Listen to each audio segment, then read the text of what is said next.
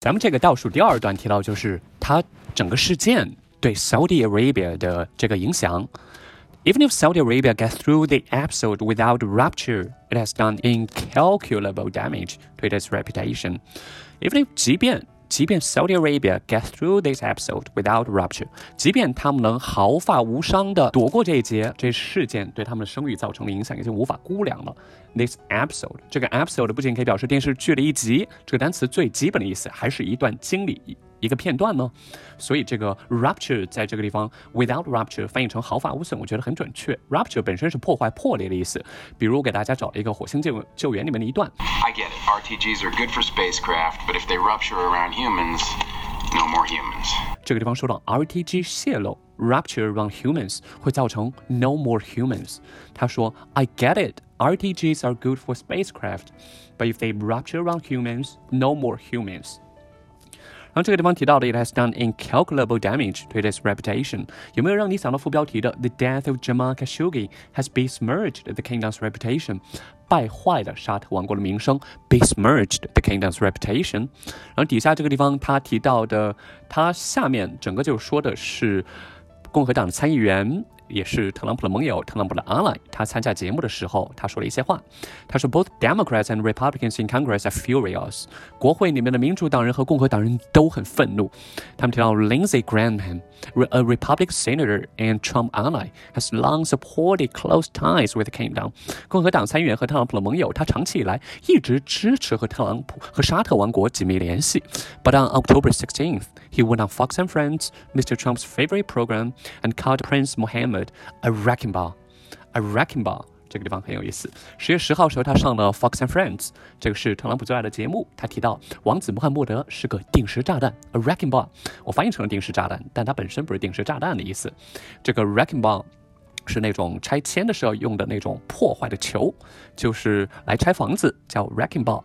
不知道大家有没有听过米粒的一首歌，它叫 wrecking ball。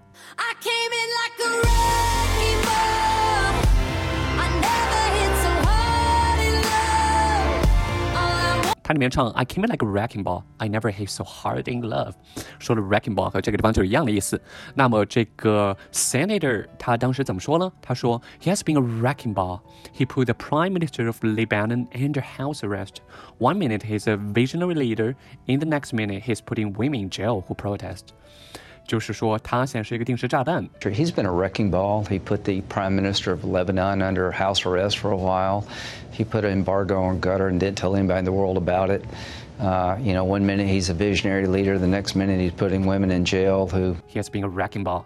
He put the prime minister of Lebanon under house arrest. 他们软禁黎巴嫩的 prime minister，然后上一秒他还是一个 visionary leader，下一秒他就成，他就是他就开始将 抗议的女人们放到监狱监狱里面去，所以这个地方提到王子是个 racking ball。川普他七年以前呢，也对非法移民发表过类似的看法。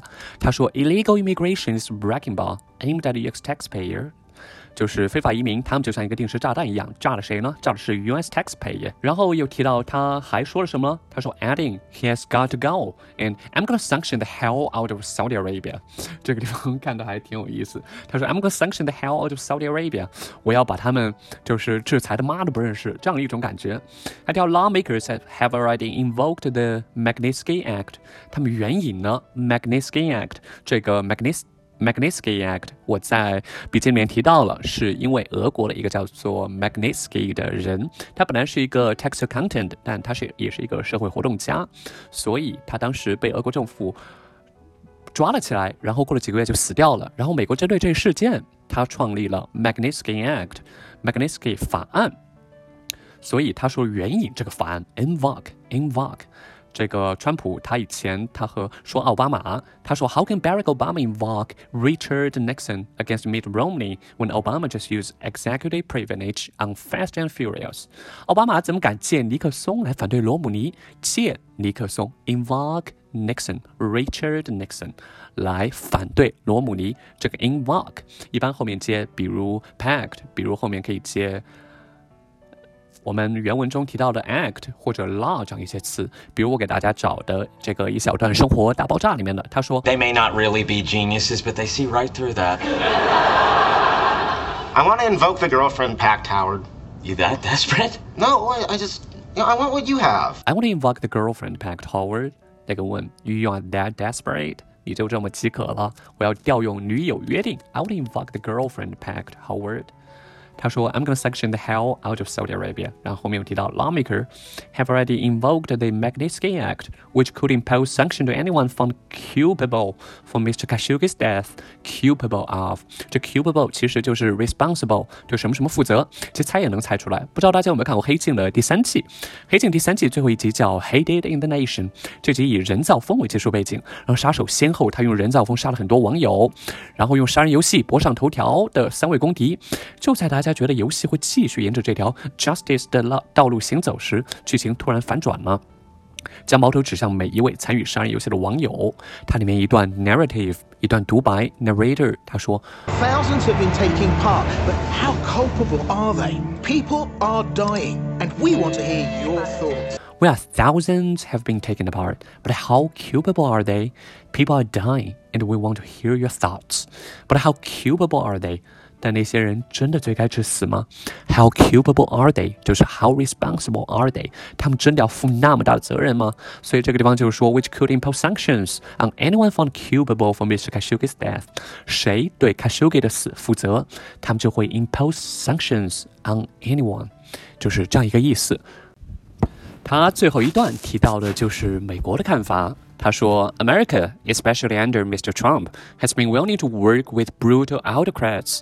美国，特别是川普领导下的美国，我们说 under somebody 可以说 under somebody's leadership 就是在什么什么领导下的，has been willing to work with brutal autocrats，特别喜欢和一些残忍的独裁者 autocrats 来合作。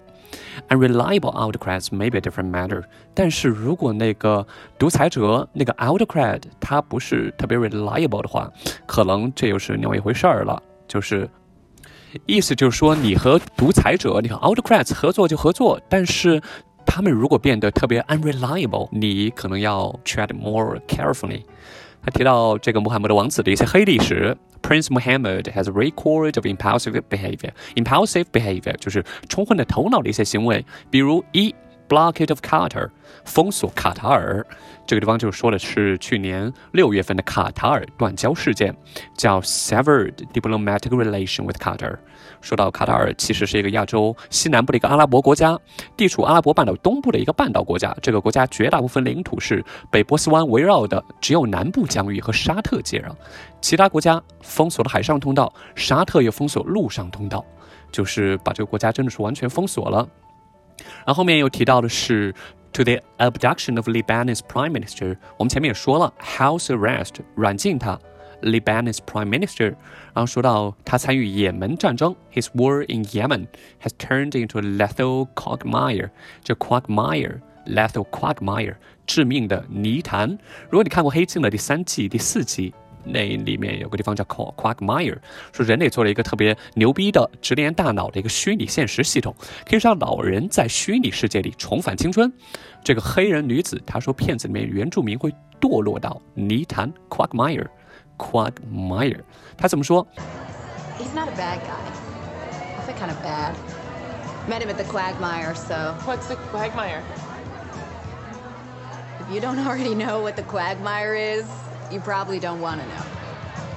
他谈到那个男的时候，他说：“He's not a bad guy. I feel kind of bad。”然后那个白人女子她说，然后继续说：“Meeting at the quagmire。” So 那个白人女子问他：“What is the quagmire？”